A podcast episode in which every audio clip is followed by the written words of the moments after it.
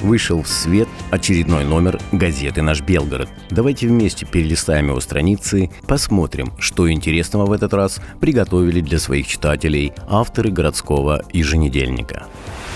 Номер открывает материал, посвященный 30-летию первой городской газеты. С юбилеем издания сотрудников редакции и читателей поздравляют руководители Белгорода.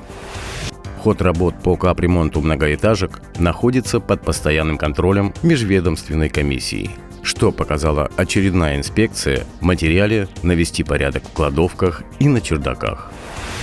Горожане отметили замечательный праздник – День семьи, любви и верности. Очерк о двух многодетных семьях озаглавлен «Быть счастливыми значит быть вместе». Нескончаемые пробки на автомагистралях Белгорода вызывают много кривотолков. Как их победить, рассказал заместитель главы городской администрации Василий Голиков в репортаже «Дорожная революция. Улица Щерса станет удобной». Гость номера – президент Белгородской Федерации скалолазания и альпинизма Сергей Шевченко.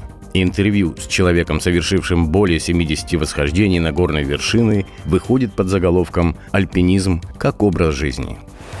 В областном центре стартовал масштабный проект по реконструкции системы наружного освещения. Подробности в статье «Огни Белого города». Также в свежем номере газеты программа телевидения «Прогноз погоды», «Гороскоп» и «Сканворд». Читайте наш Белгород и будьте в курсе всех городских событий.